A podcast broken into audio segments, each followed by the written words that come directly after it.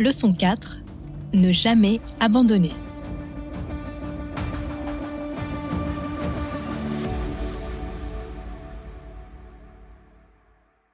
J'ai fait certains choix, la majorité de mes choix euh, de carrière, par le fait qu'il existait un nouveau défi, une nouvelle, euh, un nouvel objectif que j'avais pas atteint, une nouvelle compétence euh, à développer. Donc en fait, à chaque fois, j'ai fait j'ai fait le choix ou de partir euh, d'une structure ou de quitter un poste un peu confortable pour euh, un nouveau poste euh, qui n'était jamais la duplication de ce que j'avais fait avant. En général, qui comportait une partie commune, mais qui avait nécessairement un nouveau défi. Donc moi, j'ai besoin à chaque fois d'avoir un nouveau défi. Et puis aussi, il y a certains choix qui ont été faits toujours avec ce même principe et en fonction aussi de contraintes personnelles. Par exemple, euh, je n'ai pas pu pendant une période euh, être mobile pour des raisons personnelles et ça je l'ai assumé et donc je me suis permise d'aller euh, dans différentes structures. J'ai travaillé dans le public, à l'agence du médicament AFSAPS parce que justement j'avais beaucoup développé l'activité affaires économiques Access dans un laboratoire. Je suis allée, euh, j'ai travaillé dans une petite euh, société euh, il y a très longtemps, on n'appelait pas ça une start-up, qui faisait du médico-économique. Donc j'ai un peu bougé entre différents types de structures pour permettre à chaque fois d'apprendre quelque chose de nouveau, répondre à des nouveaux défis avec des équipes complètement différentes Bien sûr, euh, une équipe euh, dans le public, ça n'a rien à voir avec euh, une équipe dans une start-up. Et à chaque fois, d'enrichir mon expérience, de, compléter certains acquis, on va dire. Alors après, je n'ai jamais eu de plan de carrière. Ce que je fais aujourd'hui, bien entendu, il y a 20 ans, j'aurais jamais pensé faire ça. Donc c'est beaucoup le plaisir qui m'a qui m'a orienté et je n'ai jamais euh, fait, je n'ai jamais choisi un poste parce qu'il faisait bien sur le CV. Corinne est passionnée de sport et surtout de course à pied. Cette discipline lui a appris le dépassement de soi, le goût de l'effort et la persévérance pour ne jamais abandonner. Des traits de caractère qui lui ont été d'une grande aide durant toute sa carrière. Quand je suis partie dans la pharma, il n'y avait pas du tout d'école de commerce à l'époque qui travaillait dans la pharma. Il n'y avait que des médecins et des pharmaciens. Et on m'a dit que vraiment, c'était pas une bonne idée, que j'avais pas tellement d'avenir euh, dans ce secteur. Quand j'ai fait de l'économie de la santé, je me souviens de chasseurs de tête qui m'ont dit oh, bah, ça va être un feu de paille, tout ce qui est access. C'était quelqu'un de très visionnaire. J'ai souvenir euh, d'avoir dit euh, un ancien GM il y a quelques années que je voulais être GM. Il m'a dit c'est pas fait pour toi. Voilà. Alors d'ailleurs, il y a quand même une chose que j'aimerais dire dans tout ce podcast, c'est que il y a une personne que je remercie dans tout ça. Il y a très très longtemps, quand je travaillais dans un groupe euh, chimique, je travaillais à la finance et euh, je souhaitais rejoindre euh, la direction commerciale parce qu'en fait, bon, j'ai fait une école de commerce, j'avais fait du marketing en troisième année, mais je souhaitais, euh, j'avais pris ce job à la direction financière et en fait, je me rendais compte que j'avais plutôt envie de retourner vers la partie commerciale. Et ce monsieur, dont je ne connais pas le nom, qui n'a pas voulu me recevoir, mais que je remercie, ne voulait pas de femme dans son service au commercial. Donc le directeur commercial de cette entreprise ne voulait pas de femmes. C'était il y a longtemps et c'était un temps où on luttait pas tellement contre les discriminations dans les entreprises. Et donc, euh, il a pu dire ça très calmement à la DRH, qui a dit bon bah que qu'à cela ne tienne, on va les regarder dans d'autres divisions. Et donc, c'est comme ça que je suis partie à la santé, euh, à la direction santé, euh, division santé. Et je remercie ce monsieur, donc ce misogyne, hein, je pense qu'on peut le dire, qui m'a permis d'aller dans un secteur euh, dans lequel je me suis épanouie depuis maintenant euh, beaucoup d'années. Mais voilà, je, juste pour dire qu'il y a eu des tas de situations où euh, je n'ai pas écouté certaines personnes et, j'ai, plus par conviction, fait des choix et que j'ai jamais regrettés. Entre deux postes dans l'industrie pharmaceutique, Corinne a fait un passage par le public à l'AFSAPS, que l'on connaît aujourd'hui sous le nom d'ANSM, l'Agence nationale de sécurité du médicament. Là encore, elle a supporté avec détermination les sujets auxquels elle croyait. En effet, euh, j'ai travaillé euh, trois ans et demi donc euh, dans ce qui s'appelait au départ l'agence du médicament et qui est devenue l'AFSAPS et qui à l'époque possédait en fait toute l'activité évaluation du remboursement, commission de transparence donc, et évaluation médico-économique. Donc c'était il y a un certain temps il y a plus de 20 ans et j'y suis allée pour faire tout ce qui était la réévaluation des médicaments remboursables, donc un, on, a passé en revue tous les médicaments euh, remboursés en France pour voir si on devait les laisser ou pas euh, sur cette euh, liste. Et deuxièmement, moi, j'ai créé l'activité évaluation médico-économique qui est un, était vraiment assez balbutiement à l'époque. Hein. C'était un concept qui en France n'intéressait pas grand monde, à part trois économistes de la santé. Nous avons en fait, j'ai créé un petit groupe d'experts qui, euh, a, qui a commencé à faire une évaluation médico-économique des premiers dossiers. Mais ça n'avait pas du tout euh, le caractère systématique que nous avons aujourd'hui euh, depuis le fameux décret 2011, je crois. Donc c'était un passage très intéressant parce que là j'ai vu un autre type de structure avec une autre façon de manager les gens. on n'a pas du tout les outils dans le public que l'on peut avoir dans une entreprise privée.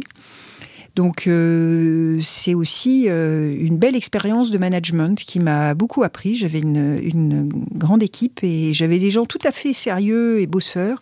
C'était euh, un vrai défi d'arriver à avoir les ressources suffisantes, d'avoir aussi les outils techniques. C'était c'était une belle expérience. Des combats, Corinne en a porté un certain nombre durant sa carrière dans les différentes entreprises et les différents postes par lesquels elle est passée. Elle revient sur les réussites dont elle est la plus fière quand on a été euh, patron de business unit, comme c'est mon cas, on est très content quand on a pu faire un lancement de produit euh, qui a été un succès. Ça, euh, j'en ai eu quelques-uns et c'est une vraie satisfaction d'avoir pu emmener toute une équipe de visite médicale avec le avec les équipes autour, les équipes support, de pouvoir lancer un médicament qui change vraiment la vie des gens, qui qui peut vraiment euh, modifier euh, la prise en charge d'une pathologie rare, ça j'ai grave. Ça j'ai eu la chance euh, au cours de ma carrière de faire plusieurs lancements et, c'est vraiment une grande satisfaction. Ensuite, il y a plus les, objectifs autour du développement des gens et la réorganisation et comment s'assurer que on, on, modifie une organisation pas au détriment de l'humain, mais en développant les gens.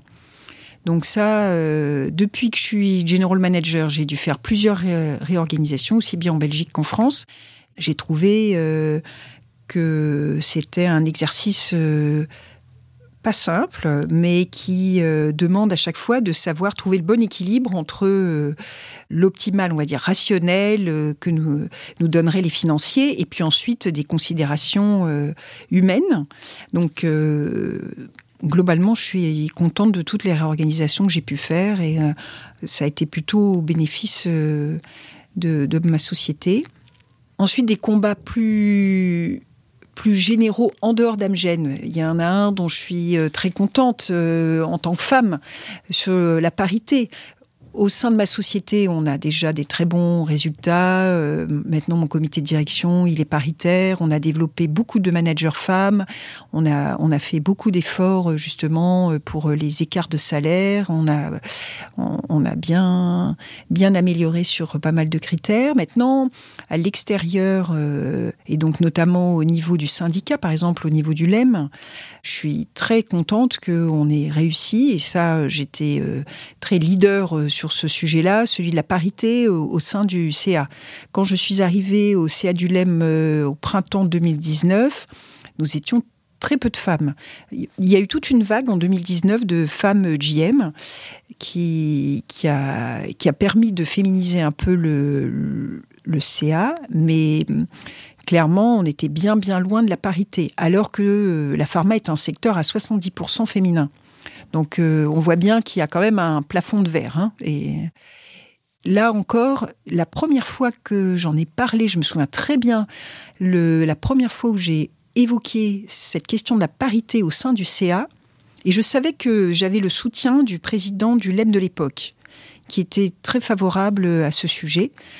J'ai eu l'impression que mon intervention tombait dans un silence de mort. Je suis revenue très dépitée chez moi en me disant je n'ai eu aucun impact. Pour le coup, euh, c'est et euh, Or, je savais que donc le président, mais aussi euh, il y avait plusieurs femmes et même d'autres hommes dans le CA étaient tout à fait favorables à ce sujet. Et puis il y a énormément d'entreprises, notamment américaines, qui sont très engagées là-dessus.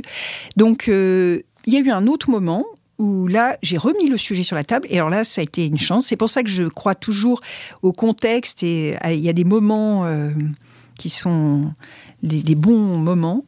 Et celui-ci en était un. Il y a eu une sorte d'étincelle et euh, toutes les femmes étaient présentes ou à distance ou dans la salle. Et le président nous a complètement suivis, d'autres personnes. Enfin bref, il y a eu un vrai élan et on s'est tous mis d'accord sur le fait que c'était un objectif à terme d'avoir un CA paritaire. Et, de, le bureau, ça devait être écrit, ça devait être 50-50. Donc ça, Maintenant, c'est le cas au euh, au bureau, nous sommes à 50-50. Au CA, euh, nous sommes 40% de femmes et 60% d'hommes. Donc, euh, ça, c'est aussi une fierté pour moi de voir que les choses ont bougé. Voilà, quand j'ai commencé à bosser il y a très très longtemps, J'étais déjà euh, féministe, mais je, savais que ma voix n'était pas tellement entendue. L'avantage, c'est au moins à mon âge et dans ma position, on peut se faire entendre et on peut pousser des combats euh, pour, euh, pour nous et puis pour les générations à venir. J'ai bien vu la façon dont nous, en tant qu'un laboratoire pharmaceutique, nous avons modifié et significativement nos façons d'interagir de, avec les professionnels de santé, les parties prenantes, les associations de patients. Donc moi, j'ai toujours cherché à bien anticiper euh, ces sujets-là aussi euh, dans ma société, que l'on qu'on soit absolument irréprochable, parce que je pense que c'est une chance de travailler dans la pharmacie je remercie toujours mon misogyne parce que je suis partie dans la pharmacie qui n'était pas du tout euh, qui m'était pas destiné, étant donné que c'était un secteur plutôt euh, réservé euh, aux gens avec des études scientifiques, mais que c'est une chance de travailler pour euh, quelque chose d'aussi beau que le médicament. Mais par contre, on attend beaucoup de nous, et il faut être absolument exemplaire sur la façon dont nous faisons les choses. Or, notre image n'est pas bonne, et notre image ne pourra s'améliorer que si nous sommes exemplaires et que nous pouvons montrer que nous avons amélioré nos façons de faire. J'aimerais beaucoup ça, serait une vraie satisfaction de partir euh, en voyant qu'il y a eu une nette amélioration de notre image. On le voit, on suit beaucoup euh, ce sujet euh, au sein du CA du LEM, on suit beaucoup ces enquêtes. Je pense que nous devons continuer à être très vigilants sur tous les sujets dans nos relations avec les associations de patients, avec les médecins et Dieu sait si beaucoup de choses ont été faites, mais visiblement, ça ne suffit pas.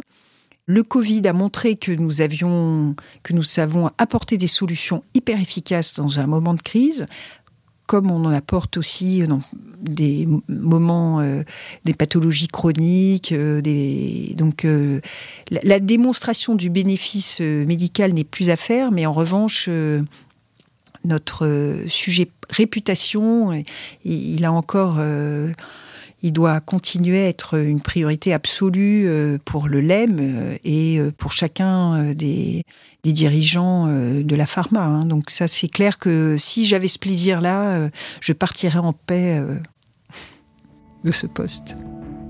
Pour clore cette série d'épisodes, j'ai voulu savoir quelles ont été les personnes qui ont accompagné, guidé ou inspiré Corinne pendant son parcours. En d'autres termes, ses mentors à elle. J'ai eu euh, beaucoup de modèles, en effet, de mentors dans mes différents postes. Je pense à un, celui dont je, vous ai parlé précédemment, qui était très transparent, qui avait partagé son 360 avec nous, parce que je trouvais qu'il avait vraiment euh, des qualités de manager direct que j'ai énormément apprécié, que j'ai vraiment euh, dont je me suis imprégnée, qui euh, qui était toujours très humain et aussi très exigeant, et il savait euh, dire là ça va, là ça va pas, là t'as mieux fait, là donc je trouvais que cette culture du feedback, c'est vraiment lui qui me l'a inculqué avec sa manière à lui très directe de le faire. Et puis donc lui je, c'était un très bon manager. Et il y en a un autre euh, auquel j'ai, je pense, qui est un, un leader que j'ai eu, euh, qui n'était pas mon manager direct, qui alors lui ne, s'intéressait pas du tout à, à la vie de tous les jours de l'entreprise. En revanche, il avait cette capacité à voir très loin. Et lui, c'est vrai que je l'ai connu il y a nombreuses années, et déjà, par exemple, il, nous parlait euh, des changements euh, sociaux qui feraient que les personnes, euh, que chaque collaborateur voudrait avoir un mode de vie euh, compatible, différent, euh, compatible avec euh, avec sa vie professionnelle, par exemple. Il avait extrêmement bien anticipé les changements sociétaux qui font qu'aujourd'hui, il faut vraiment proposer aux gens des des parcours de vie professionnelle beaucoup plus personnalisés. Et il l'avait vraiment anticipé.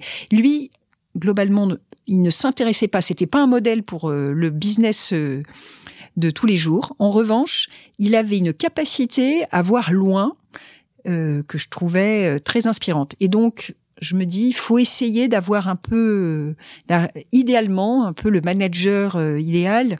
Il faut qu'il arrive à avoir, à être très présent euh, pour le business de tous les jours, mais aussi d'avoir toujours un œil et un œil aussi visionnaire que celui auquel je pense. Donc voilà, ils m'ont beaucoup appris. Après, j'ai vu plein d'autres bonnes pratiques, mais je vais m'arrêter sur ces deux-là.